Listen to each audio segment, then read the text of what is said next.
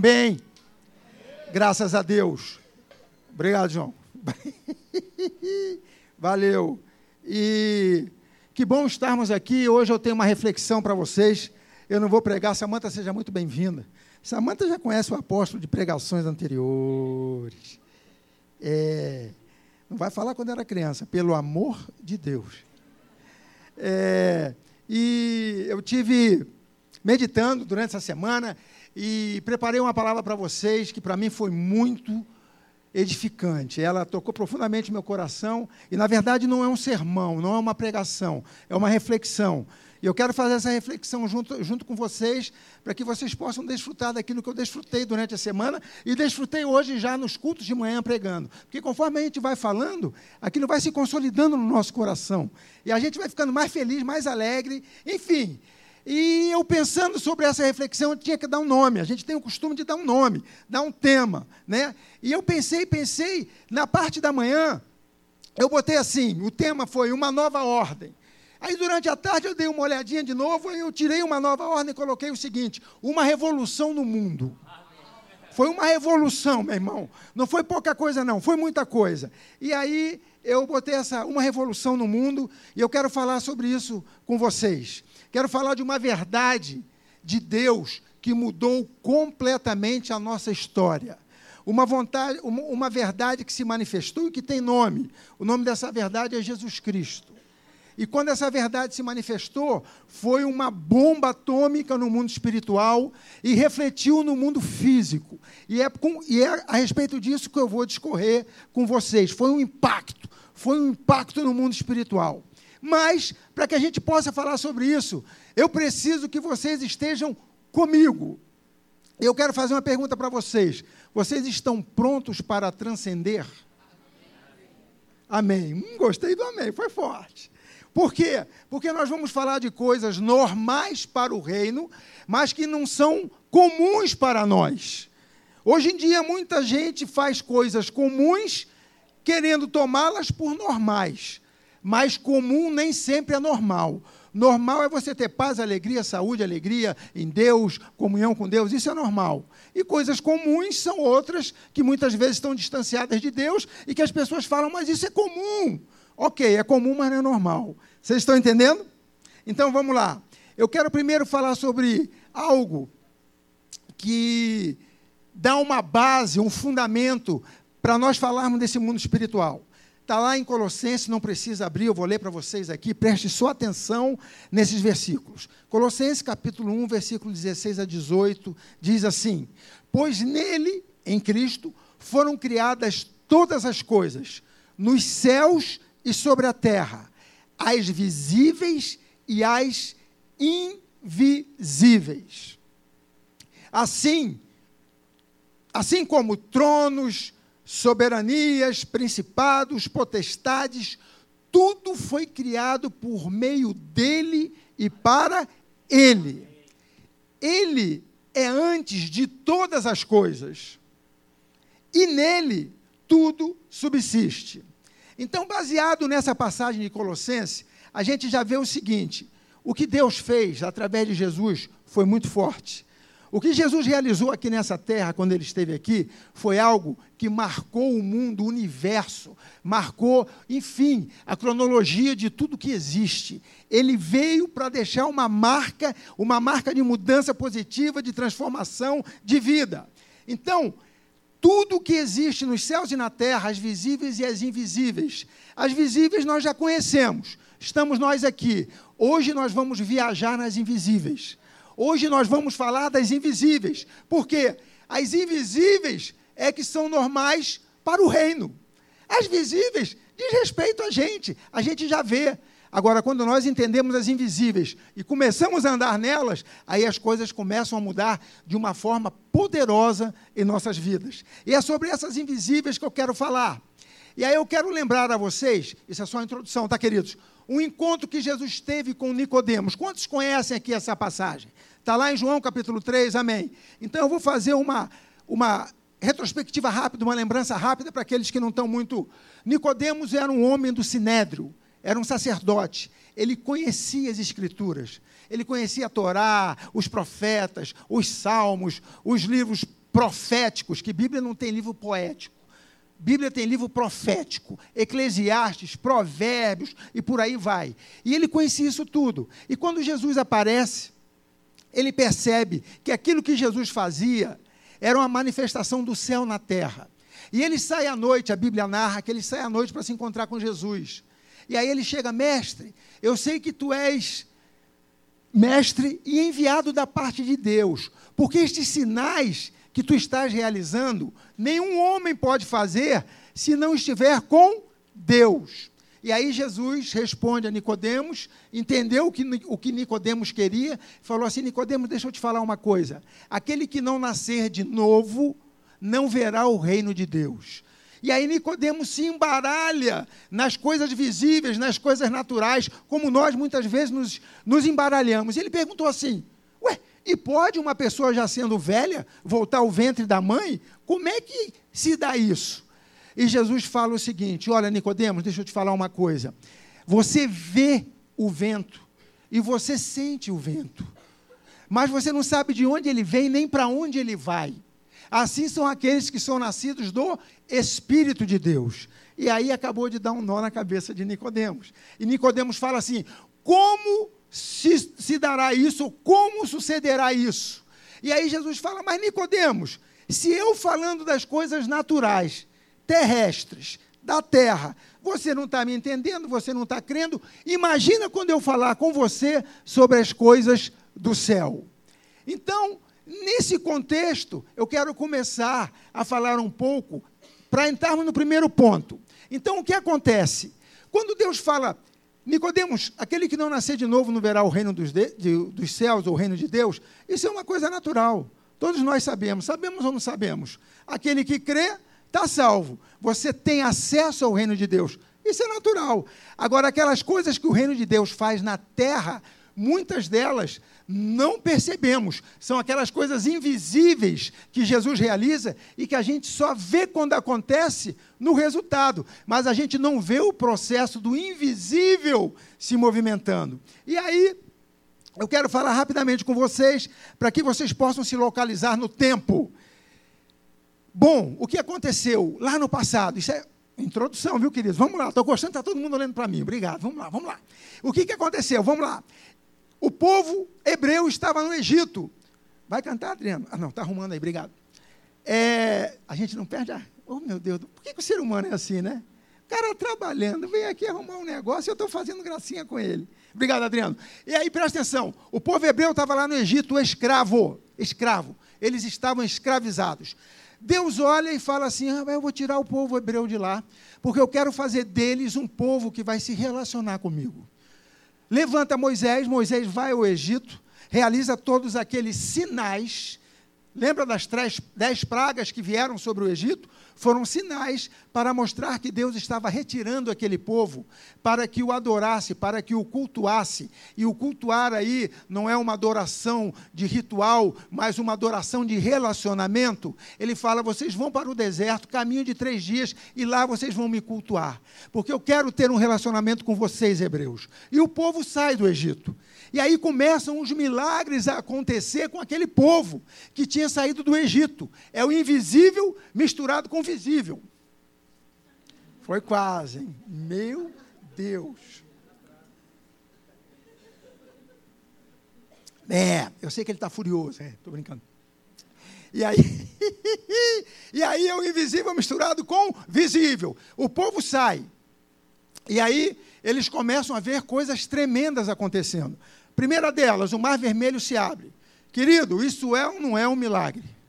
Alguém já viu o mar se abrir? Eu já vi o mar me engolir. Dentro d'água vem um ondão, vem um ondão, vem um ondão e. Aí você sai cheio de areia, areia no cabelo, na sunga, aquele negócio todo. Agora o mar se abrir, ninguém viu, pois aquele povo viu. E passaram pelo Mar Vermelho quase 2 milhões de pessoas, entre crianças, mulheres, adultos, idosos animais com carroça, sem carroça, e todos passaram. Ninguém adoeceu nesse período, ninguém morreu nesse período, nem as vestes envelheceram, porque, meu irmão, no deserto, suor do primeiro dia, suor do segundo dia, Terceiro dia, vocês já entenderam o que eu quero falar. Nem a roupa se estragou. Todos eles chegaram do outro lado. Todos eles atravessaram o Mar Vermelho. Ninguém, nada aconteceu. Isso significa o quê? Que Deus estava no meio deles. Havia uma presença do Senhor ali. E essa presença se manifestou através da nuvem durante o dia e da coluna de fogo durante a noite. E o povo andando. Mas o povo ainda não tinha percepção do mundo invisível, do mundo espiritual. Eles tinham a presença de Deus, mas não usufruíam da presença de Deus. Eles só reclamavam: ah, no Egito era melhor, viemos para o deserto, agora o deserto não tem água. E Deus falou: ah, é? Não tem água? Moisés, está vendo esse poço aí com essas águas amargas? Por isso se chama Mara. Pega uma árvore, corta, joga aí dentro que ela vai virar água potável. Moisés veio, virou água potável. Isso é ou não é céu na terra, queridos? É. E aí eles reclamam: ah, lá no Egito a gente tinha tanta coisa para comer. Mentira. Porque escravo não tem o que comer. Escravo tem muito que trabalhar. Eles, ah, por que, que tiraram? Nos, nos, tiraram de lá, vamos morrer aqui de fome. Deus fala, ah é? Peraí, vou mandar maná para vocês. Mandou maná. Eles comeram do maná, se fartaram do maná. Diz a Bíblia que eles até. É aquela coisa assim de, de mente de, de escravo, né? Deus falou assim: ó, todos os dias mandarei o maná. Olha o milagre. Deus está falando o seguinte: todo dia vocês vão ter milagre. Aí caiu o maná. Aí eles falavam assim: irmã, irmã, junta um pouquinho de maná aí na tua coisa aí, guarda na tua caçambinha, que eu vou guardar na minha, a gente come o de hoje. Chegava no dia seguinte, aquele maná estava podre. Porque Deus falou o seguinte: todos os dias eu vou te dar maná. Então você creia que eu sou o seu provedor. Você creia que eu estou no seu meio. E quando eu falo, eu faço. Mas eles não conseguiam discernir. E nessa caminhada eles chegam perto do Monte Sinai. E Deus, então, é aquele momento de aproximação com o povo hebreu. E fala assim: Moisés, chama o povo que eu vou falar com ele. Só que quando Deus se manifesta naquele poder, naquela glória, o povo fala: Não, nós não queremos subir, não, nós estamos aterrados estamos horrorizados com essa glória toda, com a manifestação desse, desse mundo espiritual aqui diante de nós. Moisés faz o seguinte: sobe, vê o que Deus quer falar, e aquilo que ele mandar nós vamos cumprir. Só nos comunique. Aí Deus falou: bom, já que é assim, já que vocês não entenderam o que eu quero fazer com vocês, já que vocês não entenderam que eu quero o meu sobrenatural no seu natural, todos os dias, vamos fazer o seguinte: de agora em diante, vocês vão depender de rituais vão ter rituais para tudo, e não toca no monte. Moisés, coloca limites no monte. Até se um animal tocar no limite do monte, o animal vai morrer. E aí surgem as leis, o que Deus não queria. Mas Deus queria mostrar para o homem, e usou as leis, que o homem precisava de Deus para viver, para se para ter vida nesta vida, aqui nesta terra. E aí passa o tempo, a lei acontece, os homens vivem de rituais, é construído o tabernáculo. Estou só na introdução, queridão, fica ligado. Daqui a pouco você vai ver. Tinha a arca da aliança, tinha os objetos do templo, enfim, a expressão maior do que aconteceu na lei foi o Monte Sinai. E aí, eles vivem durante anos nessa dependência de rituais. Tinha sempre o sumo sacerdote, com aquelas roupas, aquela coisa toda, o Santíssimo Lugar, o templo, né, o tabernáculo era montado, era desarmado, a arca andava na frente deles, tudo era visual. Tudo era. Onde é que está? Está andando a arca, então nós vamos andar. Onde é que está? E tudo era distante. Moisés entrava na tenda para Deus falar com ele, descia uma nuvem e envolvia a tenda. Imagina, queridos, você sair para orar, seu marido, seu filho, ou sua mãe, sua tia lhe largar aqui, quando você entra aqui no templo, vem uma nuvem. Imagina ela olhando. Meu Deus, ia fazer isso mesmo. Meu Deus, o que é isso que está acontecendo? Pois o povo vivia disso. Moisés entrava na tenda, a nuvem descia. Era o sobrenatural no natural. Mas Deus não queria que o homem permanecesse Nesse distanciamento, ele queria que o homem percebesse através das leis que falasse assim: eu preciso de Deus. E aí, os anos se passaram, séculos se passaram, e aconteceu, meu querido, uma revolução.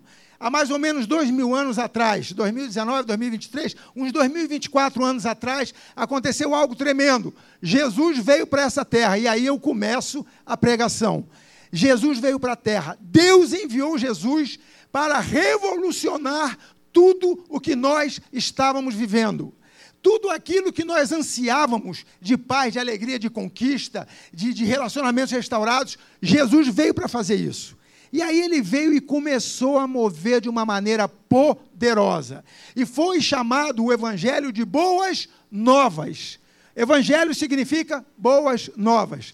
Quando alguém vai falar de Jesus, seria a mesma coisa que falar: olha, eu quero falar do Evangelho de João, eu quero falar das boas novas que João escreveu a respeito de Jesus. Então, evangelhos, boas novas. E essas boas novas começaram a acontecer, o evangelho começou a ser divulgado e Jesus começou a fazer uma obra maravilhosa. Tão maravilhosa que o apóstolo Paulo escreve assim a respeito dessa revolução. Em Romanos 1, versículo 16, ele diz assim: Não me, não me envergonhe do evangelho, porque ele é poder de Deus para não me envergonhe do Evangelho, porque é poder de Deus para a salvação de todo aquele que crê. O Evangelho é o que, queridos? Poder de Deus para a salvação de todo aquele que crê. Salvação não é só um novo nascimento. Salvação traz em si todos os atributos do céu. Amém, queridos? Não é só um nascer de novo. Ah, eu nasci de novo, um dia eu vou morar no céu. Não, isso é pouco. Você vai morar no céu. Mas salvação quer dizer que você tem hoje aqui nesta terra todos os atributos do céu. Isso é salvação. Por isso o apóstolo Paulo fala: olha, eu não me envergonho do evangelho, que é poder de Deus para a salvação de todo aquele que crê. E aí, queridos, o negócio começou a pegar fogo. O Evangelho, que é esse poder transformador de Deus, que muda completamente nossas vidas, começou a entrar em ação. E aí eu quero dizer para vocês agora como é que isso aconteceu. Como é que essa manifestação dos céus na terra aconteceu? Porque muitas vezes a gente fica pensando assim: como é esse poder? E mais na frente a gente fala: como nós usufruímos desse poder? Nesses três pontos nós vamos viajar um pouquinho e nós vamos ver como é que isso acontece. O primeiro ponto que eu quero falar com vocês é sobre uma proclamação que Jesus falou, fez, declarou. Ele proclamou. Foi: está consumado. Diga está consumado. Diga de novo, por favor. Está consumado.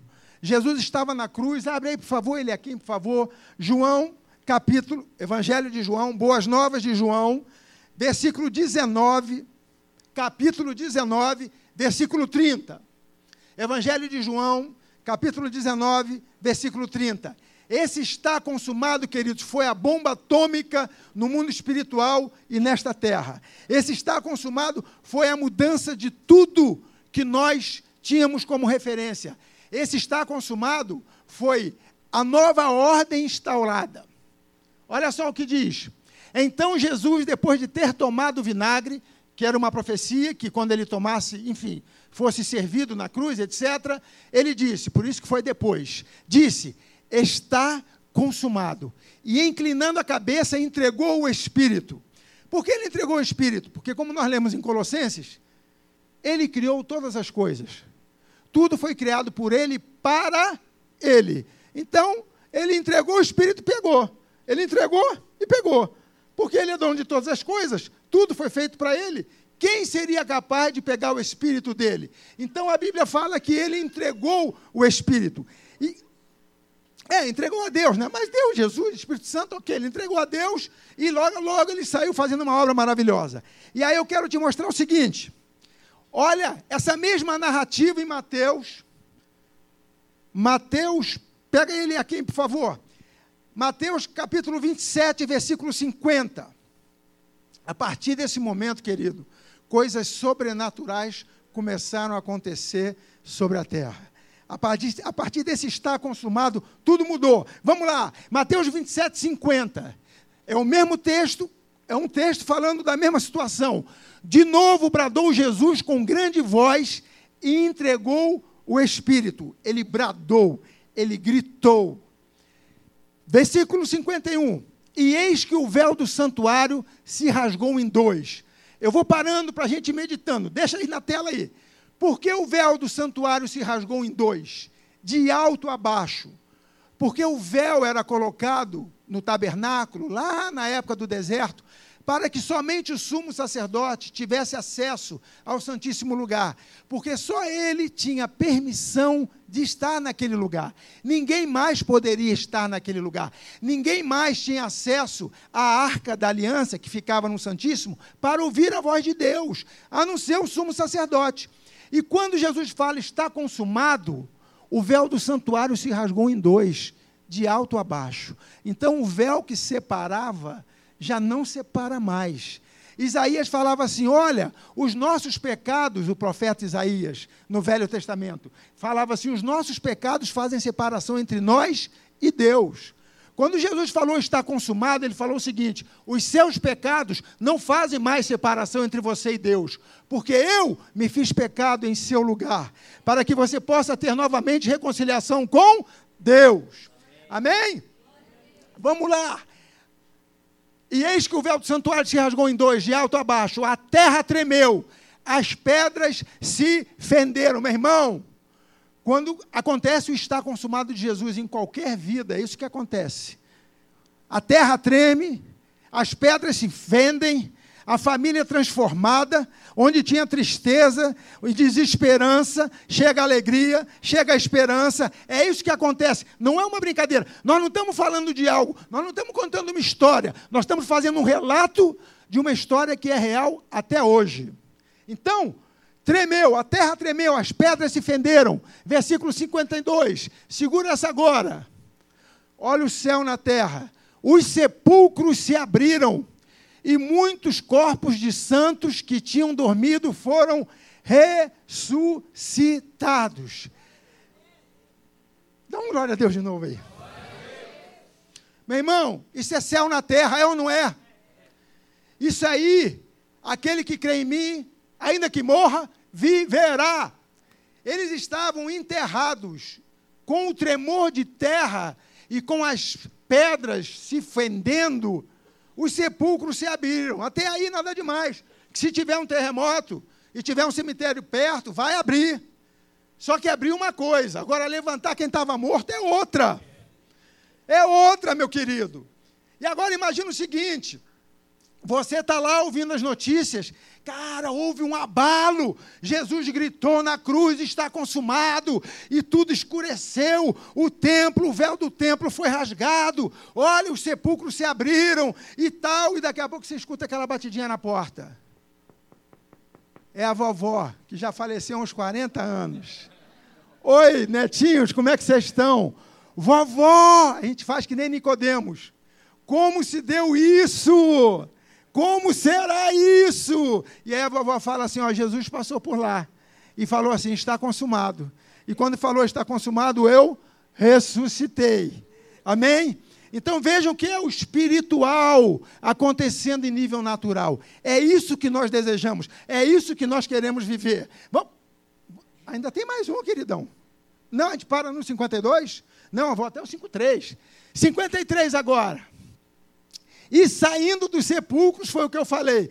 Depois da ressurreição dele, primeiro Jesus ressuscitou, depois veio a turma atrás dele. É assim conosco, né? Primeiro Jesus faz, depois a gente aparece. Depois da ressurreição dele, entraram na Cidade Santa e apareceram a muitos. A muitos.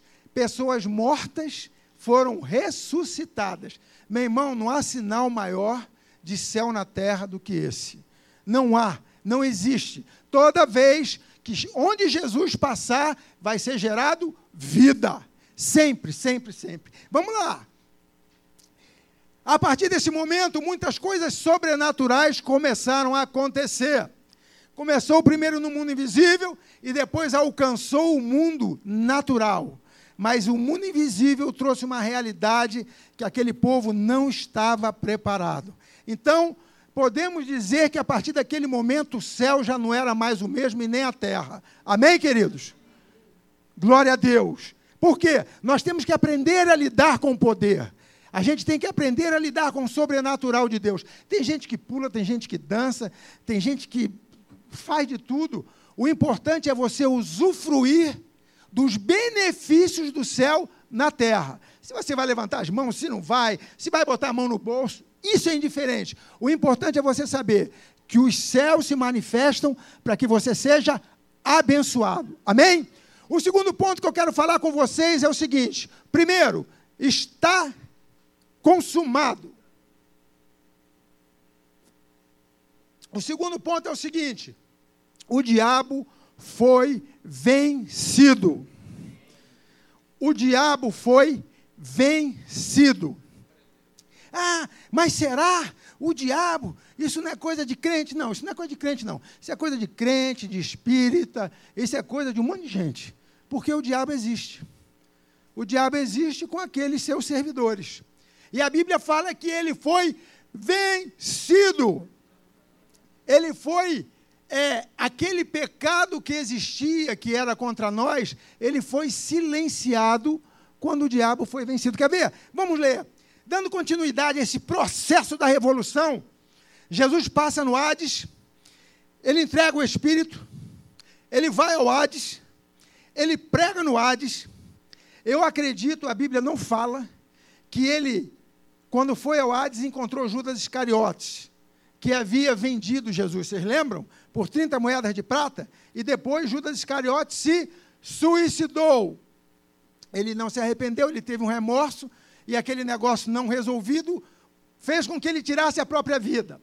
Quando Jesus chega lá, eu imagino que quando Judas Iscariote olhou para Jesus e falou: Meu irmão, venci, fui perdoado, e aquilo que eu tinha feito já não é mais uma sentença contra a minha vida. E Jesus deve ter chegado lá e falado o seguinte: o negócio é o seguinte, quem está aqui, que crê que eu sou o filho de Deus, pode me seguir e vamos embora. Eu acho que Judas Iscariote, antes de sair, Caio, ele deu uma tesourada no diabo. Ele falou cão imundo, porque a pior coisa é você ser enganado. E só descobrir que foi enganado no final da vida. E no caso de Judas, não foi nem no final da vida, foi no Hades. Quando você descobre que o diabo te enganou durante tantos anos na sua vida, para você viver triste, depressivo, dependente de atenção de homem disso, de homem daquilo, homem que eu digo é ser humano, dependente de não sei o quê, você fala assim: eu fui enganado. Eu tinha tudo para ser feliz durante 50, 60 anos da minha vida e não fui porque me faltava o conhecimento. E a gente fica furioso com o diabo. A gente fala, o bicho mentiroso, aliás, ele só sabe fazer isso. O bicho encherido. E isso quando acontece aqui, é, é, é, uma, é uma revelação de que o diabo já estava vencido. E aí, quando ele passa pelo Hades, ele faz algo, acontece algo, esse está consumado, acontece algo que nos libertou completamente. Agora eu quero, ele aqui, por favor, Colossenses, capítulo 2, versículo 14. Colossenses 2, capítulo, versículo 14. Vocês estão aí, queridos? Vocês estão recebendo? Todo mundo andando no invisível? Alguém assustado? Não. Porque ele está vencido. Amém? Depois que a gente entende as coisas de Deus, o povo não tira, não, não faz nem mais oração com a gente. Às vezes o pessoal fala, oh, a gente está em algum lugar, no hotel, alguma coisa, falta luz, está né, tá no escuro, oh, sentiu alguma coisa. Sentiu nada, rapaz. Isso é de besteira. Tem nada sentindo nada. Vamos embora, Colossenses 2, versículo 14. Vamos lá, aqui, ó. E havendo riscado o escrito de dívida que havia contra nós, nas suas ordenanças, na lei, o qual nos era contrário, removeu do meio de nós, cravando-o na cruz. Então, queridos, a acusação que havia contra nós, porque nós havíamos pecado e pecamos até hoje, mas muito menos porque hoje nós já entendemos, ele foi encravado na cruz. Jesus colocou na cruz. Então, essa sentença de morte, morte é separação, que havia para que os homens não se relacionassem com Deus, foi encravado na cruz. Amém? Vamos lá. Versículo 15. E tendo despojado os principados e potestades, os exibiu publicamente, deles triunfou na mesma cruz Deixa eu te falar o que é despojar os principados e potestades. Queridos, vocês viram aqui o pastor Gabriel falando de Abraão. Abraão foi a uma guerra e, ao vencer a guerra, ele pegou despojos. E nesses despojos, quando apareceu Melquisedeque, ele deu os 10% dos despojos para Melquisedeque. Jesus, quando venceu na cruz, que ele consumou todas as coisas, ele venceu os principados, os tronos, as soberanias, as potestades, ele venceu. E o que significa essa vitória?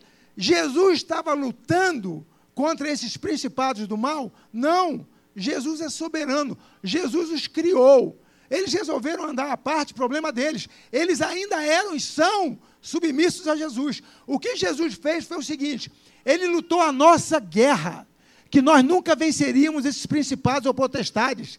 Podia subir monte, fazer jejum, orar todo dia de noite, não dormir, podia fazer o que fosse, nós não iríamos vencê-los.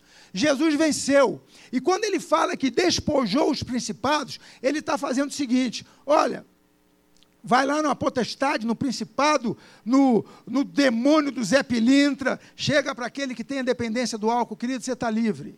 Você está livre. Ele foi despojado. Os despojos é a sua liberdade. Vai no outro lá que tem um problema qualquer de, de dificuldade emocional, você está livre. Você não tem mais essa dificuldade emocional. Eu despojei o principado que atuava e lhe influenciava. Você está livre. Acabou.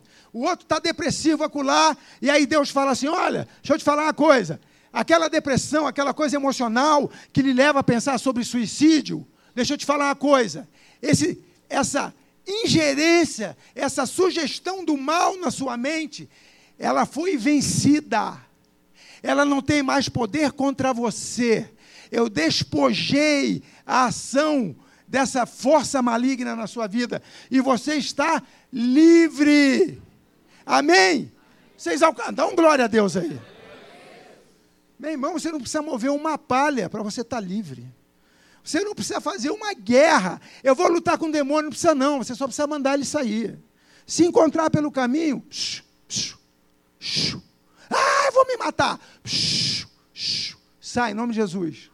Acabou. Acabou. Entendeu o nível que Deus nos colocou? Ele, ele nos colocou numa posição de vitória. Fomos nós que vencemos? Não, foi Ele.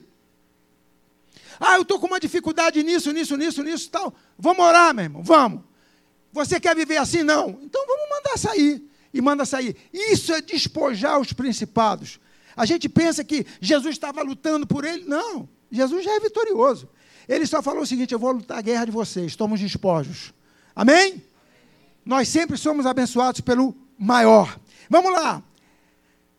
Aí ele sai dessa situação, passou pelo Hades, despojou os principados, as potestades, os demônios estão tudo louco, o céu está alvoroçado, os anjos estão glorificando, estão dando, estão dando rajada de glória. E tem uma passagem nos Salmos que fala assim: Quem é o rei? Quem é o rei? Não, começa assim: Levantai-vos, ó portais eternos. Fala, Raquel. Me lembra? Não, me lembra, Raquel Levantai-vos, ó portais eternos,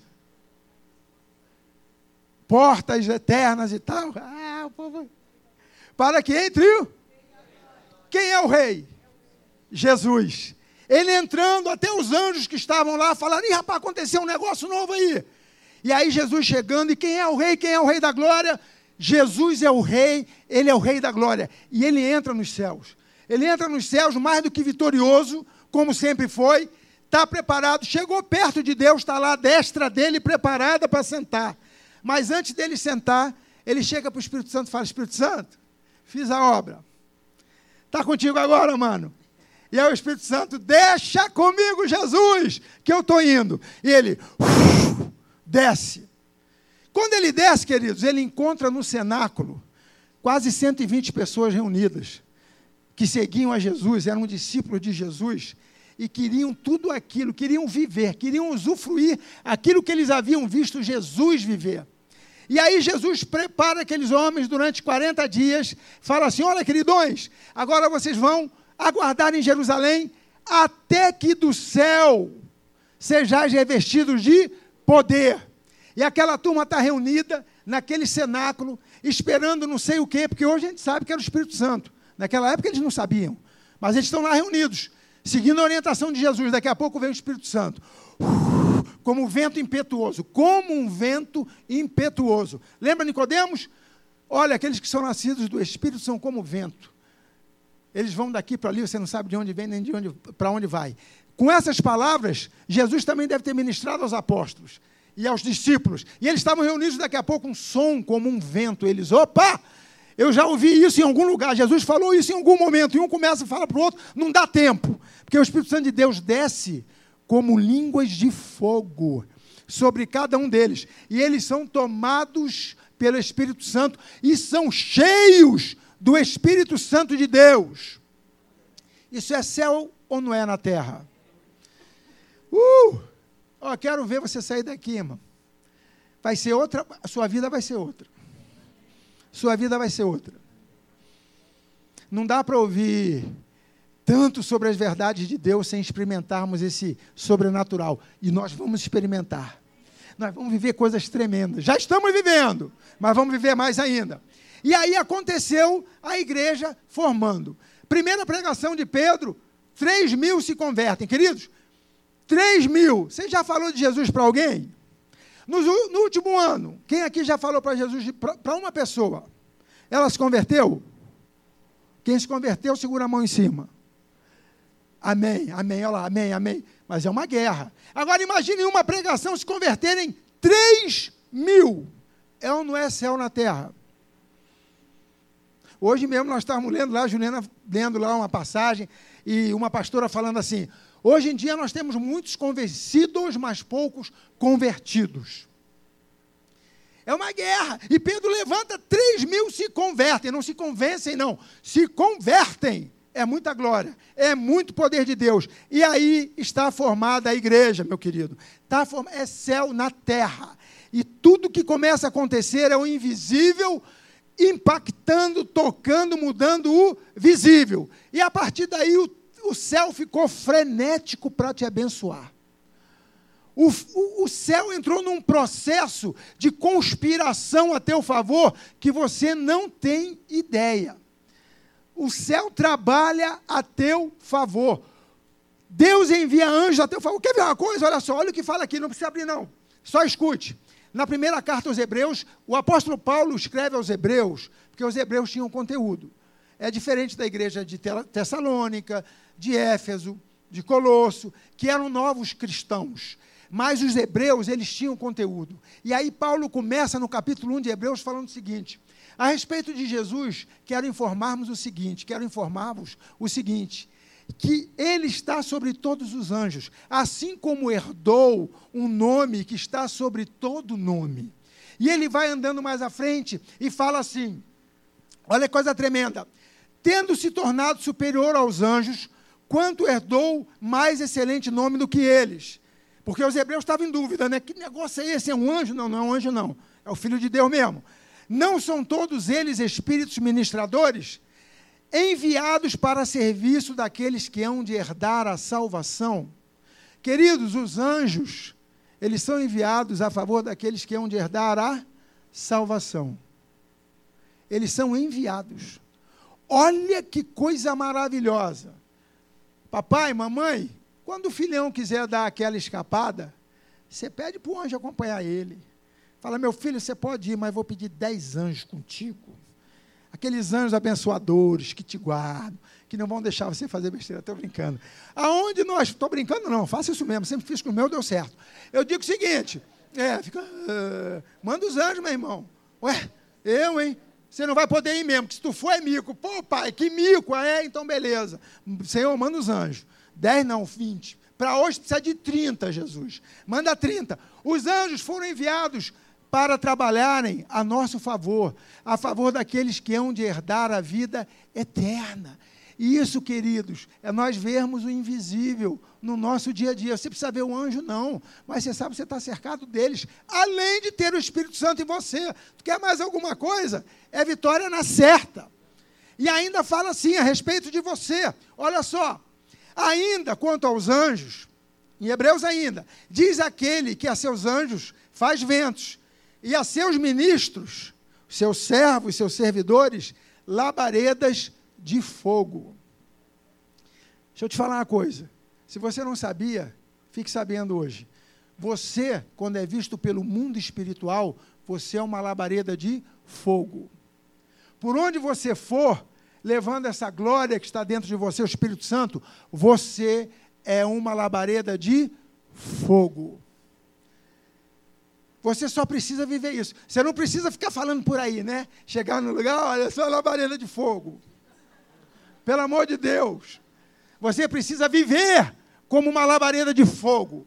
Né? Você precisa entender que o mundo espiritual lhe vê como uma labareda de fogo. E meu irmão, onde tem fogo, tudo que for palha, madeira e outras cocitas serão queimadas. Então, na sua vida, se tem alguma coisa que não presta aí, seja físico, emocional, mental, deixa o Espírito Santo de Deus queimar. Seja essa labareda, essa fogueira que vai queimar. Você consegue. E se você não conseguir sozinho, que a sua fé ainda está, pega alguém que já andou mais, peça para orar contigo, proclamar contigo, que a sua vida vai mudar. Amém? Amém? Glória a Deus. Então, passei pela labareda de fogo, agora eu vou para o último ponto. Passei pela labareda de fogo, agora eu vou para o último ponto. Ô, irmão, não fala isso não. Fala assim, ah, é glória a Deus mesmo, é glória a Deus. Bora, bora. Obrigado, obrigado. É, e o último ponto é o seguinte: nós precisamos conhecer o amor de Cristo. Aí é a resposta para Nicodemos. Quando Nicodemos falou, como, como dar-se a isso? E aí às vezes você pergunta, como é que esse poder de Deus vai se manifestar na minha vida? Se eu sou mesmo uma labareda de fogo, por que, que eu estou passando por tantas situações?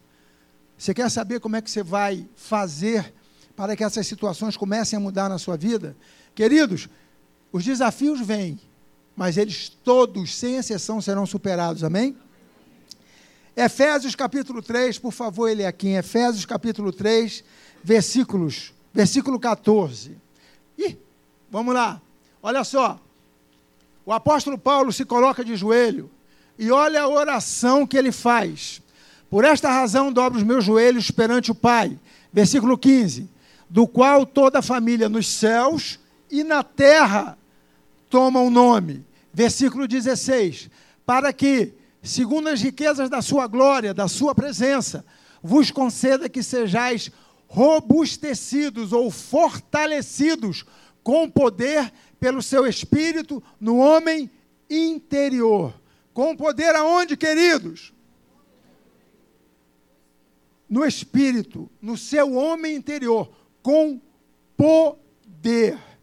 Então, já de antemão, já que nós sabemos que todo principado e potestade foi vencido, toda depressão que porventura haja na sua vida, na vida de algum parente seu, está repreendido no nome de Jesus.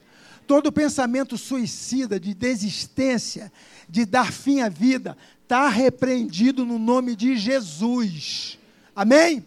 Todo sentimento de desesperança está repreendido no nome de Jesus. Amém? Amém. Glória a Deus. Vamos lá. 3,16. Para, já fomos. Versículo 17.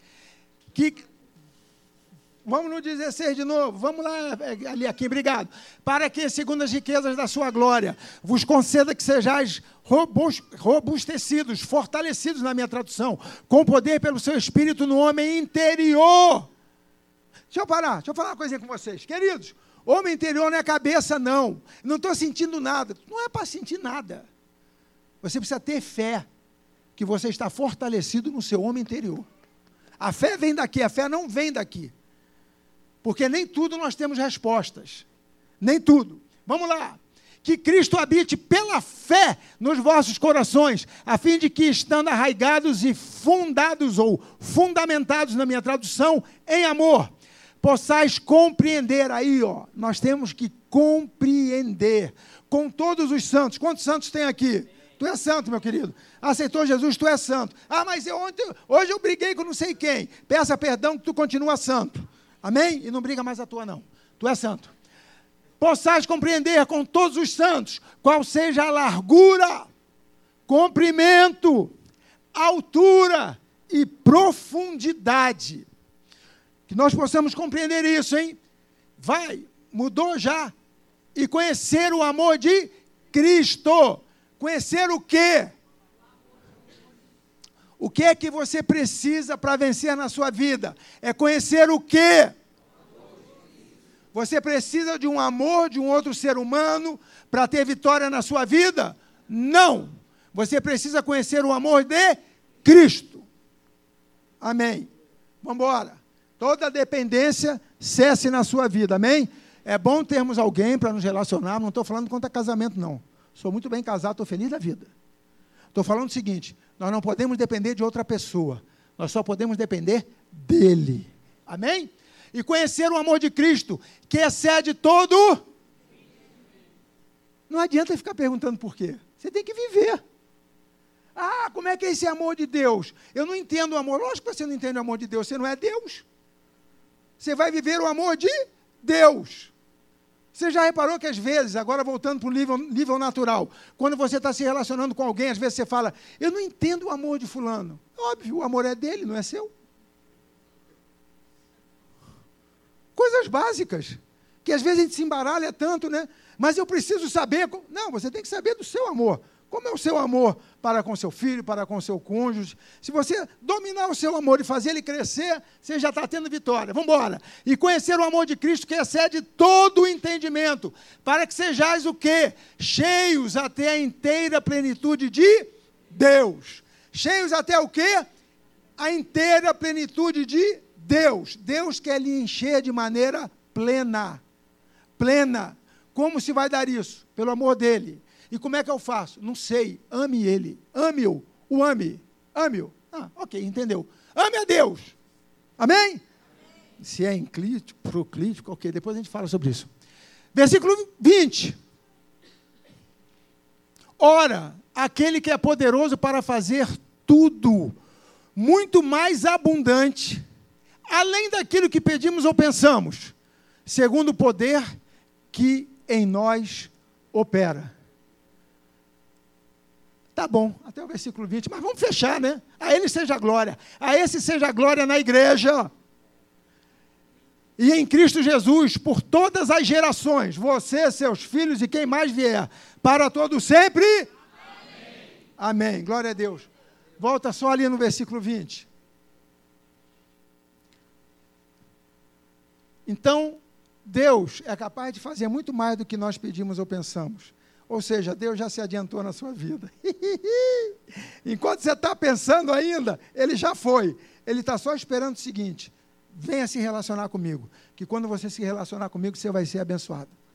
Venha desfrutar do meu amor. Venha desfrutar da minha presença, que você vai ser abençoado. Como? Sendo fortalecido no homem interior. Você já viu quando o pessoal não entende, fala assim: Gelson, tu está na igreja agora, meu brother, como é que você pode fazer isso? Tu joga tênis demais, um professor desse, um cara esclarecido, como é que tu está indo para a igreja? Fizeram a lavagem cerebral em você. Não é, não é aqui, é aqui. Porque aqui qualquer um tira, depende da moda. Até roupa é assim, não é? Tem moda de pantalona, e depois fecha a perninha, aí depois fecha a, a perninha que prende até a circulação, tu tira a calça em casa, a perna está toda marcada. Moda, cultura. Entrou aqui, sai, outro vem. Agora, quando é aqui, queridão, quando é Deus aqui, acabou. Aí, ah, fizeram a lavagem cerebral em você. Não, não foi lavagem cerebral, não. Foi o amor, o amor constrange, o amor aproxima, o amor traz esperança. É esse amor que nós não entendemos, mas que Deus já nos responde antes de pedirmos ou pensarmos segundo o poder que opera em nós. Agora, queridão, quero orar por vocês. Gostaram da pregação? Amém. Quantos aqui querem? Obrigado, papai. Aleluia. Quantos aqui querem andar no sobrenatural de Deus? Vamos embora. Essa é a igreja que nós queremos. Essa é a igreja que Deus quer. Essa é a igreja que nós vamos viver. Fique em pé. Por favor. Nós fomos definitivamente plantados no reino de Deus. Amém? E aí, enquanto eles se preparam, nós vamos cantar um louvor aqui. Esse louvor vai ser sua oração hoje. Mas enquanto eles estão se preparando, eu quero só ler mais aqui uma passagem, só escute, que está em Hebreus também. O apóstolo Paulo, ou o autor da epístola de Hebreus, escreveu: diz assim: Vocês, porém, chegaram ao Monte Sião, porque faz contraponto com o Monte Sinai, né? Lá atrás. Vocês, porém, chegaram ao Monte Sião e à cidade do Deus vivo, a Jerusalém celestial, a incontáveis milhares de anjos em alegre reunião, a igreja dos primogênitos, e a Deus e a Jesus, o mediador da nova aliança. Então, queridos, é aqui que nós estamos. Você não está num quarto escuro. Você não está em um local que a sua alma está em sofrimento. Jesus não lhe colocou lá e nem lhe coloca. Jesus lhe traz para esse lugar de bênção. Jerusalém celestial, incontáveis milhares de anjos em alegria, em uma reunião que todos são alegres, é ali que Jesus te colocou. Então esteja lá, não aceite qualquer outro lugar. Não existem cadeias que possam lhe prender se você estiver em Cristo. Não existe quarto escuro de alma, não existe sala, não existe prisão, não existe palavra contrária que possa lhe parar. Não existe. Você foi chamado para viver alegremente. Amém?